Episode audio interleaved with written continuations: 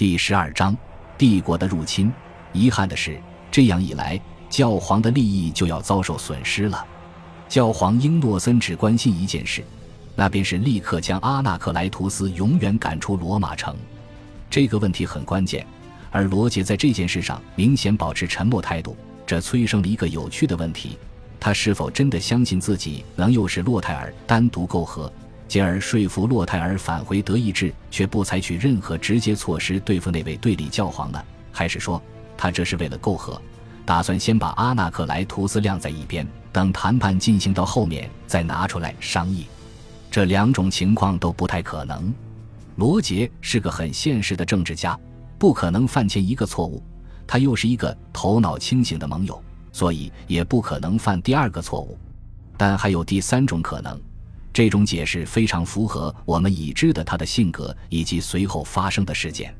罗杰根本无意与洛泰尔达成任何协议，他只是想以这样一份极具吸引力又没有风险的协议吸引洛泰尔，而教皇肯定会阻止洛泰尔接受这样的协议。这样一来，就可以让皇帝和教皇之间的关系变得紧张，皇帝和教皇之间的关系迅速恶化。一般来说。英诺森不是一个难相处的人，他来自罗马城中一个古老的贵族家族——帕帕雷斯基家族。同时，力学的阿尔努夫主教称他品性质朴，举止安静而谦逊。我们得知，他从不会提高嗓门说话，是一个非常优雅、非常友善的人。他的私生活也毫无瑕疵。在成为教皇之前，他没有树敌；在成为教皇之后，也没有人能对他提出任何严重的指控。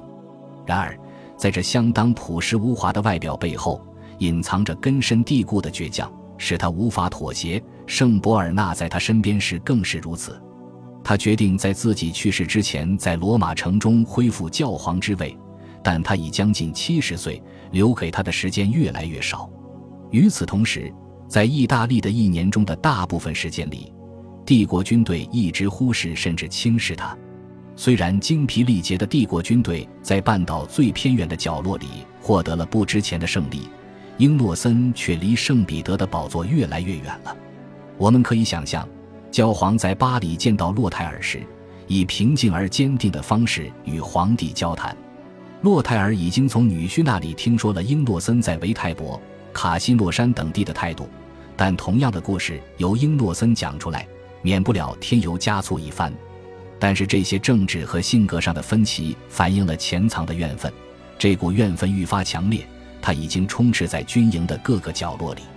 德意志军队和教皇随员之间长期存在的冷漠已经发展为赤裸裸的敌意。某种程度上，这或许源自两个人群之间：条顿人和拉丁人之间，偏向武力和偏向精神的人群之间天生的反感。但还有其他更直接的原因。巴黎气候潮湿，令人精神不振；夏季的酷热更是无情，疟疾在此处肆虐。而帝国军队被迫攻城的那个月，是自冬季以来他们在同一地区待得最久的一次。他们的活力和士气均已消失殆尽。突然之间，他们似乎开始意识到，这场面对巨战之敌的战役是如此漫无目的，如此不得要领。如果他们要迫使罗杰应战，就意味着还要朝相反的方向多走几百英里的路程，要穿越粗野的、敌意渐浓的乡村，还要渡海。尽管海路很短，但是在这种情况下也是复杂而危险的。这还意味着要远离家乡和亲人，再待一年，而他们离家已经有十个月了。这是为了什么？就为了一群傲慢的。不停抱怨的意大利人能够在罗马城树立教皇权威，再朝另一个方向奔波二百英里吗？很明显，罗马民众根本不需要，因为他们已经有一位受人爱戴的教皇了。如果洛泰尔真的想过要途经卡拉布里亚赶赴西西里，他的做法让这种可能性很低。军队中出现的新情绪会迅速使他打消这个念头。封建法律精确地规定了封臣为领主服兵役的时间上限，即使是皇帝也不能迫使封臣违背意愿地打破这种时间限制。巴黎守军投降之后，为了惩罚他们，皇帝将其中一些人送上遍布城中的绞刑架，而把另一些人丢进大海。他打下巴黎之后，决定不再继续沿海岸前进，而是先折回特兰尼，再突然转向内陆。他可能希望亚平宁山脉的空气能够冷却军队的情绪，但这没有起到什么作用。甚至数天后攻克梅尔菲一事也没能使军队满意。梅尔菲是奥特维尔家族在意大利的第一个据点。城破之后，帝国军队屠杀了三百名守军。此时。帝国军队已经被罗杰的密探彻底渗透了，密探们正在努力煽动日益增长的不满情绪，并慷慨地分发西西里的黄金以支持他们的论点。他们确实成功了。帝国军队还在梅尔菲的时候，一些受怂恿的士兵试图拿起武器袭击教皇和枢机主教们，打算残酷地杀死他们。洛泰尔及时地获得了这个消息，他骑上战马。向着教皇的营帐疾驰而去，设法在出现重大伤亡之前成功的恢复了秩序。但是，当洛泰尔率军再次踏上山路之时，这支队伍中依然充满了怒气和憎恨。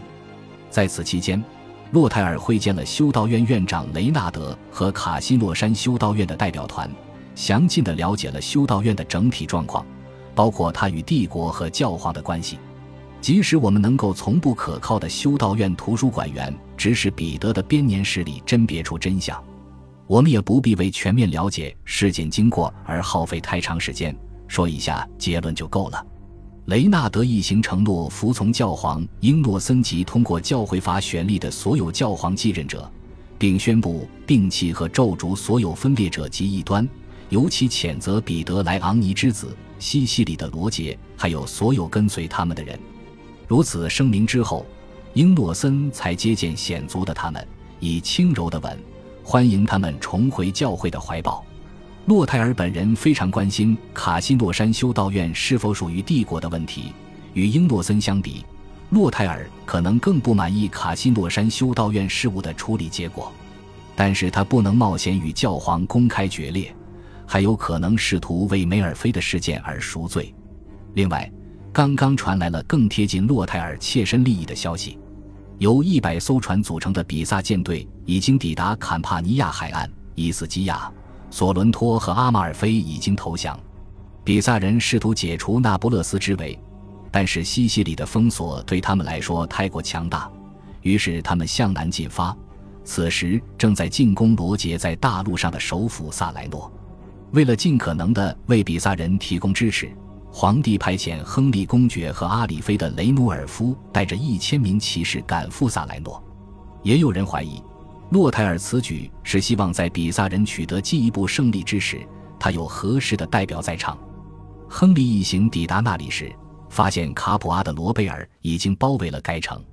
在罗贝尔的帮助下，他们毫不费力地从陆地上完全封锁了萨莱诺。此时，比萨一方有征用来的全部阿马尔菲舰队。共有三百多艘船，此外还有八十艘热那亚船，而他们的对手西西里人在萨莱诺只有大约四十艘船，守军在数量上处于绝对劣势。那不勒斯围城战已经拖了两年时间，此时进攻方却撤围而走，因为他们要将所有人员和船只用于防御首府萨莱诺。面对如此庞大的水陆联合进攻，萨莱诺守军知道取胜的希望非常渺茫。即使敌人已经占据罗杰在意大利的领土，大陆上的首府萨莱诺遭到威胁，罗杰仍然没有行动。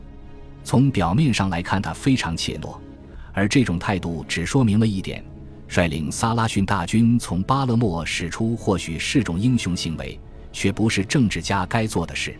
此时出兵的话，只会招致惨败。就算他能侥幸逃脱，也很难恢复元气。因此。他坚守在西西里，让萨莱诺的地方长官英格兰人塞尔比的罗伯特负责萨莱诺的防守。塞尔比的罗伯特是他的同胞中第一个到南方为西西里国王服役的人。我们对他的早年经历知之甚少，但自从他到达南方，他一直为赢得荣誉而努力。十年后，终于得偿所愿。同时代的英格兰历史学家赫克瑟姆的约翰记载。塞尔比的罗伯特是国王最有影响力的朋友，颇为富有，荣誉满身。数月之前，他刚刚被任命为坎帕尼亚总督，现在他要证明自己配得上国王的信任。经过了灾难般的夏季，萨莱诺仍然坚定地忠于国王。守卫萨莱诺的四百名骑士身强力壮，精神抖擞，守军和民众团结一心，共同御敌。他们勇猛而顽强地御敌达三周之久。八月八日，其他帝国军队出现在萨莱诺东面的山地上，皇帝本人骑马走在最前头。起初，洛泰尔准备让女婿负责围攻事宜，但夏季正在悄悄过去。萨莱诺的抵抗超出了他的预想，因此他改变了主意，亲自前来。事实证明，他的决定是正确的。对萨莱诺人来说，洛泰尔的到来意味着两点：第一，面对如此强大的敌人，萨莱诺不可能指望继续撑下去，等德意志军队在冬天撤退；第二，如果迅速向洛泰尔投降，同时请求帝国保护。萨莱诺或许还可以逃脱被比萨人洗劫和掠夺的命运。塞尔比的罗伯特完全赞同这些非常敏感的想法。他召集城中的长者，向他们讲了这些想法。他自己代表国王统治整个省份，当然不能投降。但是，这是萨莱诺自己的事务。他建议说，萨莱诺居民可以立即派一个代表团到帝国的营地，提出讲和及寻求保护的事宜。感谢您的收听，喜欢别忘了订阅加关注，主页有更多精彩内容。